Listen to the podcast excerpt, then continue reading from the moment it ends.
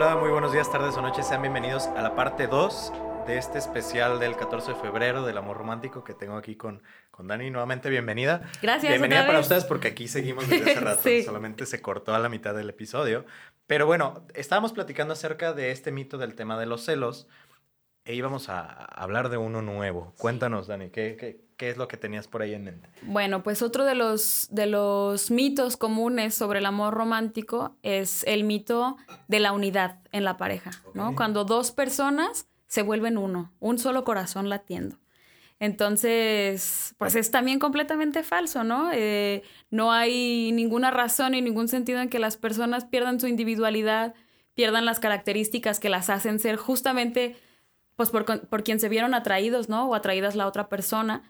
Entonces, eh, pues sí, suele suceder que, que luego todos los planes son juntos, todas las metas son juntas, las decisiones se toman juntos y juntas, em, y se vuelven como un ser individual, ¿no? Sin, sin división, sin respetar las individualidades, los deseos, las expectativas de la otra persona. Y sucede, sucede bastante, ¿no? Como no sé, en ocasiones que alguien quiere salir y no, pues si la otra persona no sale, no salgo yo, o algún plan a, corto, largo plazo, no sé, comprar un carro, una casa, si la otra persona no quiere. No, y no estoy diciendo que no tengan metas eh, en común. Claro que una relación pues conlleva como otro tipo de, interacción, planificación eh, en pareja, pero eso no quiere decir que las personas pierdan sus planes, pierdan sus aspiraciones, pierdan su vida individual.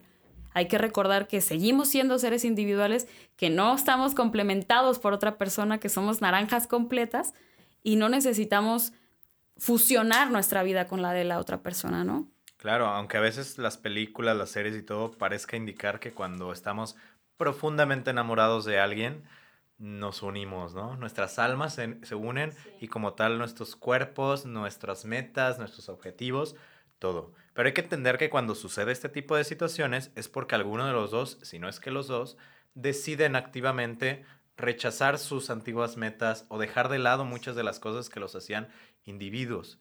Y déjenme decirles que este es uno muy peligroso, porque si nos vamos a esta unión donde solamente es uno, o sea, ya ni siquiera son la pareja, que son dos, ahora solo uno hasta en nivel de matemáticas algo está mal ahí, ¿no? Porque estamos reduciendo esa parte.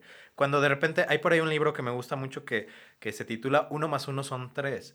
Y justamente habla de este concepto que en la pareja saludable, en una pareja donde existen estos límites claros, donde existe esta comunicación asertiva, no dejamos de ser nosotros mismos. Y cuando hacemos pareja, estás tú, estoy yo y está este ente extraño que es nuestra relación. Exacto. Y digo extraño porque es así, es extraño, porque es algo que no habías vivido antes ni tú ni yo. Aunque hayamos tenido pareja, esta es diferente, ¿no? Y tenemos que, como si fuera un bebé, empezar a formarlo y saber cuáles son los gustos de la pareja, cuáles son los objetivos de la pareja, las metas, hasta las amistades de repente. Digo, tampoco es como ponerlo así súper, súper límites, ¿no? Sin embargo, sí es importante entender que debemos de alimentar tanto nuestras propias aspiraciones, metas, ideales, como los de la relación. Y creo que va a ser hasta más sencillo, ¿no? El, el, hecho de hacerlo en una tercera persona. Ya la relación que está allá, hay que hacer cosas por ella, ¿no? Y cosas por mí. O sea, es más sencillo poder visualizar y, y, tener una visión más amplia respecto a este tipo de, de, temáticas. Entonces, si se están haciendo uno mismo, de esa canción de tú y yo somos uno mismo, pues no está tan bien. Eh, si hablamos en este tema, sí, no es, no es, tan sano. Incluso cuando las personas adaptan eh, la personalidad, ¿no? De su pareja, ¿cómo, ¿cómo es tan notorio decir, pero tú no eras así? No, pero es que he aprendido. Y no quiere decir, de nuevo, que no tengamos la oportunidad de cambiar de opinión, de pensar diferente eh, a partir de la convivencia con nuestra pareja. A lo mejor yo he aprendido cosas de mi pareja y ahora pienso distinto en relación a cosas que he aprendido de él o de ella, pero no es lo mismo adaptar la personalidad completa de tu pareja para subsistir en el mundo a, aprender cosas, a cuestionarte cosas a partir de una opinión que, emita tu pareja, ¿no? Claro, y, y aquí hay que estar bien conscientes que aparte de unirnos, también nuestras necesidades se, unen. Y es algo de lo que voy a hablar al final de las recomendaciones, el estar al pendiente de tus propias necesidades a nivel individual en todo momento, ¿no? Y más cuando estamos en pareja, porque justamente ahí es cuando tienen más peso y más valor. Pero muy bien. La siguiente, Dani, ¿cuál siguiente mito tenemos por ahí? Bueno, pues el siguiente mito es que en una relación de amor no puede haber discusiones, no puede haber desacuerdos, eh, que si existe una discusión, una pelea, un desencuentro, entonces no se quieren lo suficiente. Y sabemos que no es así. Tenemos desacuerdos con todas las personas, podemos opinar distinto a todas las personas y comunicarlo asertivamente y eso no, no significa que yo te ame menos o que tú me ames menos. De, de poder expresar un desacuerdo, por poder decir, bueno, yo no estoy de acuerdo con esto que estás diciendo, yo no pienso así, yo no quiero hacer esto y expresar saludablemente eh, pues un, un, desacuerdo no quiere decir que amemos menos a nuestras parejas, siempre, siempre tendremos la oportunidad pues de expresar nuestras necesidades, nuestros pensamientos, nuestras emociones y eso no elimina el amor que sentimos por las parejas, ¿no? Al, al pensar como si una persona discute con su pareja o pelea, no, es que ya no se quieren tanto y ya van a terminar. No, pues todas las personas discutimos, todas las personas tenemos desacuerdos y dependerá mucho de cómo se llevan esos desacuerdos, cómo se trabajan. Justamente decías ahorita de, de pensar en, en, ti, en mí y en la relación, ¿no? Como en tres entes distintos. Entonces, depende mucho de cómo se, cómo se resuelvan los, los conflictos. A mí me gusta mucho eh, una frase que dice que el problema no lo tenemos tú y yo, el problema está afuera y tú y yo lo vamos a resolver, ¿no? O sea, eh, identificar el problema como algo externo a nuestra relación para que no se vuelva personal y no se vuelva algo que desgaste mis emociones y mis sentimientos por ti y los tuyos por mí. Entonces, tratar el problema como eso, o sea, no es, no somos yo contra ti o tú contra mí, somos tú y yo contra este problema o contra este conflicto. Claro, totalmente. Y creo que hay, hay, una regla en este sentido, ¿no? Y, he visto muchos memes y muchas imágenes respecto a esto, pero es relaciones largas, conversaciones incómodas. Totalmente. Y muchas veces, o casi todas las veces, las conversaciones incómodas llegan a desacuerdos o llegan a peleas, pero eso no quiere decir que sea algo malo. Yo recuerdo un amigo, no lo voy a decir el nombre para no ventanearlo, pero recuerdo un amigo que tenía una relación, a cada rato cambiaba como de novia, ¿no? Bueno, no a cada rato, pero en ese momento tenía sí. una nueva novia. Y él me decía, es que ya llevo tres meses con esta persona y no nos hemos peleado por nada. Está magnífico. Y yo por dentro así como de, le digo yo, o me espero a que se dé sí. cuenta, ¿no? Porque no necesariamente el hecho de no tener conflicto significa que todo está bien, al contrario. Y en muchas ocasiones lo que sucede es que reprimimos nuestras ideas, nuestras emociones, los pensamientos que tenemos contrarios a la otra persona hasta que los acumulamos y llegan a explotar, ¿no? Sí. Entonces pasa esto que de repente la primera pelea que tenemos no es una pelea, es un cúmulo de peleas y de repente, ah, pero te acuerdas de tal vez y te claro. acuerdas de esta otra ocasión y te acuerdas de todo esto, porque justamente no se tuvieron esas conversaciones incómodas. Entonces, eso que dices de tú y yo contra el problema es algo súper importante para las relaciones de pareja, ¿no? Yo de hecho les digo mucho a, a las relaciones de pareja porque de repente en las discusiones algo muy común es que queramos tener la razón todo el mundo en general queremos tener la razón, sí, ¿no? y no reconocer nuestros errores. Claro, a nadie le gusta no tenerla. Pero aquí también hay otra fórmula mágica y esta es la segunda que les voy a dar en este tema específico porque les puede ayudar bastante. En el tema de tener la razón nosotros versus el hecho de solucionar la situación, ¿no? Puede pasar o puede haber dos alternativas. O gana alguno de ustedes la discusión o gana la relación. No pueden pasar las dos cosas al mismo tiempo. Entonces, si sentiste que ya me la chingué, ya me lo chingué con lo que le dije, con el argumento, con esto. Sí, gané. Gané y ya se acabó. Pues déjame decirte que no.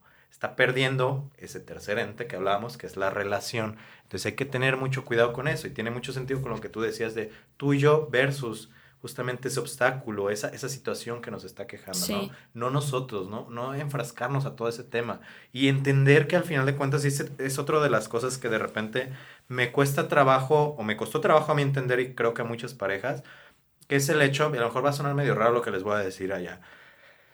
Todas las parejas terminan, entiéndanlo, todas las parejas terminan. Ojo, no quiere decir que se separen.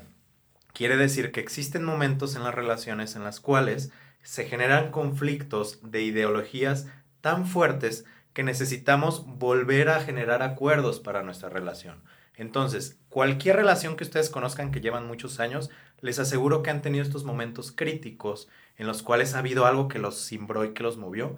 Y en ese momento, a eso me refiero, terminó la relación.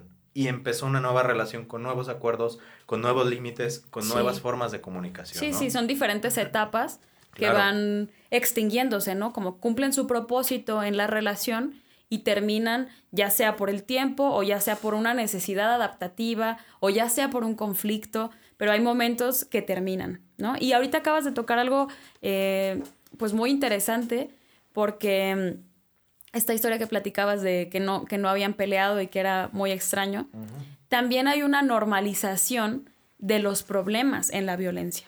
O sea, nosotros y nosotras normalmente en la adolescencia tenemos estas relaciones pues complicadas, tormentosas, violentas, que, que, como estamos en el proceso de la adolescencia las vivimos muy intensamente.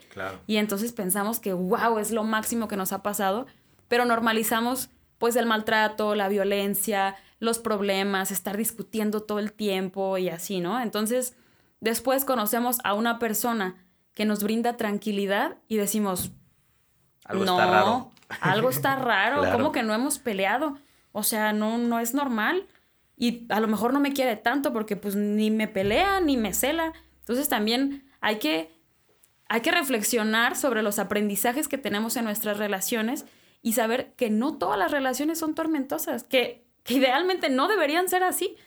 Habría que tener espacios de tranquilidad, de seguridad, de poder expresarnos abiertamente sin temor a la represalia de nuestra pareja, porque pues no tiene ningún sentido estar todo el tiempo con temor, ¿no? De la, de la respuesta de nuestra pareja. Entonces, es un, es un mensaje muy claro que quiero dar que si estamos acostumbradas y acostumbrados a relaciones violentas, a relaciones problemáticas, a tener discusiones y conflictos todo el tiempo, cuando encontramos un espacio seguro, se siente extraño y se siente como si estuviera mal.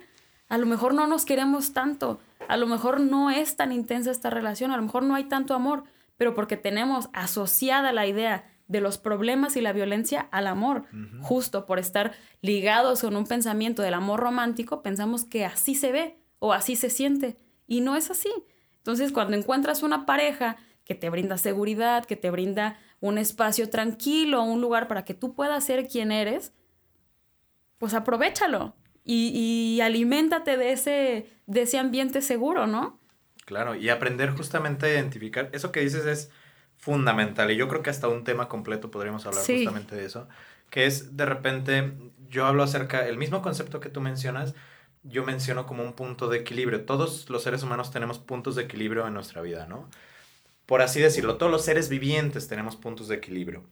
El punto de equilibrio de una persona podrían ser justamente los celos, ¿no? Que el hecho de que mi papá y mi mamá eran celosos entre ellos y hasta violentos, entonces yo busco relaciones que sean de esta manera y estoy acostumbrado a esta parte. Ese es tu punto de equilibrio y es lo que vas a buscar en las relaciones de pareja. Y es lo que vas a ofrecer. Y es lo que vas a ofrecer justamente.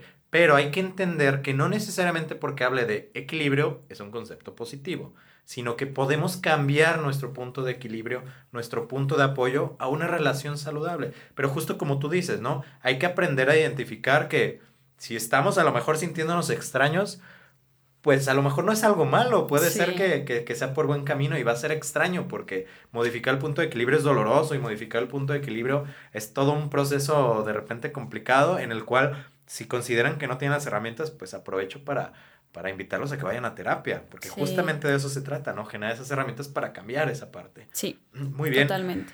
¿Cuál es el siguiente? Que creo que ya se nos están agotando como los, los importantes, ¿no? los principales. Pues mira, yo, yo podría concluir estas ideas de, del, del, amor romántico que están pues terriblemente equivocadas con la idea que también se ha comercializado mucho que los opuestos se atraen, ¿no? Que, que la atracción mayor que puedes sentir es alguien que es completamente distinto a ti. Y probablemente haya sentido una atracción física, una atracción a lo mejor hasta mental con una persona que resulta que no tiene nada que ver contigo, que no, no tienen nada en común y se siente.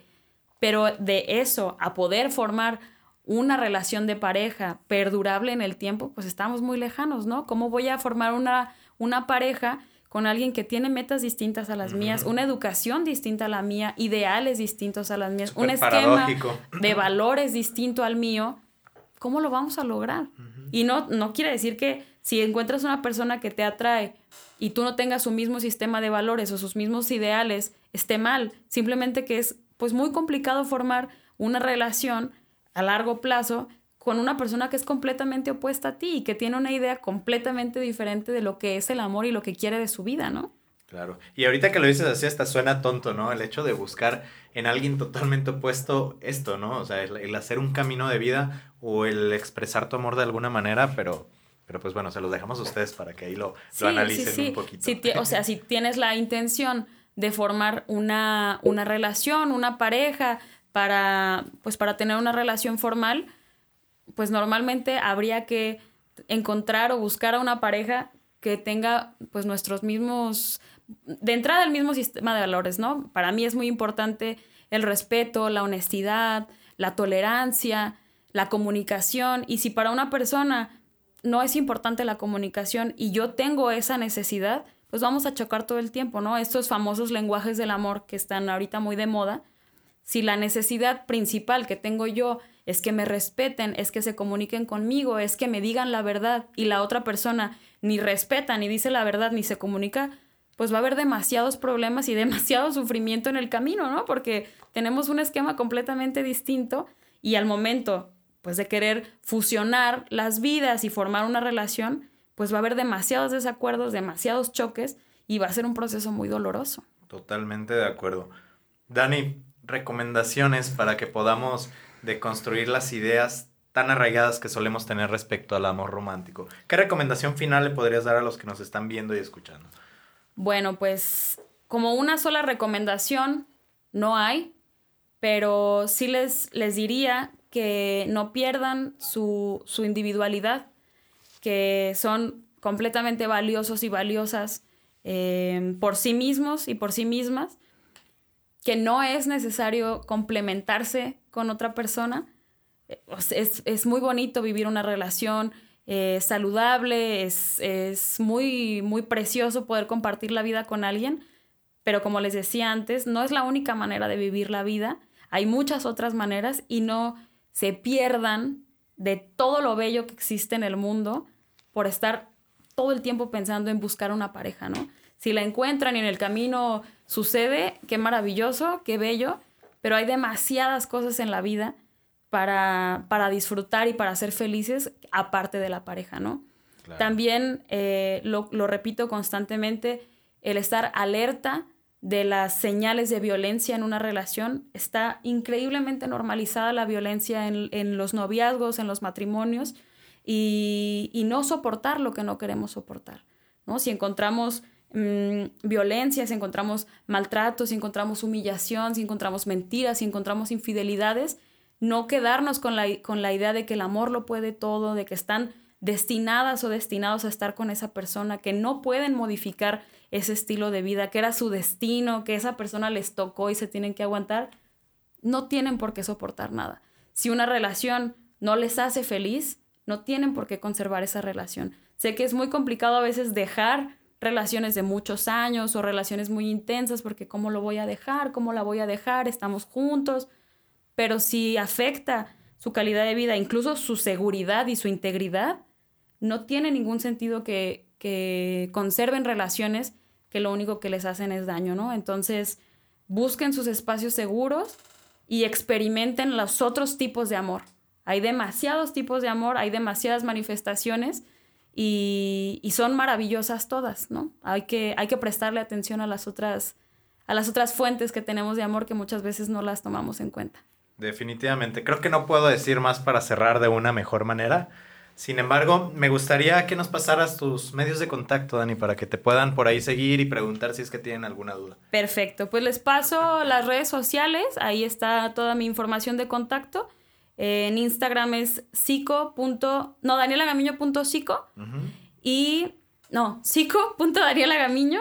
Y en Facebook, eh, psicóloga Daniela Gamiño. Ahí está toda la información. Y pues nada, invitarles que si están viviendo un proceso complicado, si está siendo duro el camino, pues siempre, siempre habrá alguien que les puede extender la mano y no está mal pedir ayuda. Entonces, pues adelante. Definitivamente. Y en estas fechas, ¿qué es tan importante reflexionar acerca de nuestros conceptos del amor? No solo en estas fechas, todo el tiempo, ¿no? Pero pues aprovechando, digo, metiéndonos este tema de la mercadotecnia, vamos a aprovechar también para que nos vean. Sí. Este, recuerden que si a alguien les sirvió, si les fue de utilidad o conocen a alguien que debería de escuchar este episodio, pásenselo, ¿no? Lo pueden escuchar en todas las redes sociales de podcast, Spotify, Apple Podcasts, en Amazon, iVoox, donde sea. Y aparte, en YouTube nos pueden encontrar denle manita arriba, compartir, suscribirse, ya saben, todo, todo este juego. Y todos los datos de Daniela y los datos eh, de un servidor se los voy a dejar en la descripción para que nos sigan en Realidades Podcast y en F Pinto Terapeuta. Daniela, nuevamente, muchísimas, muchísimas gracias. Qué, qué bueno estuvo el episodio. Muchas gracias Muchas gracias a ti. Que estés muy bien. Que estén muy bien. Hasta luego. Bye.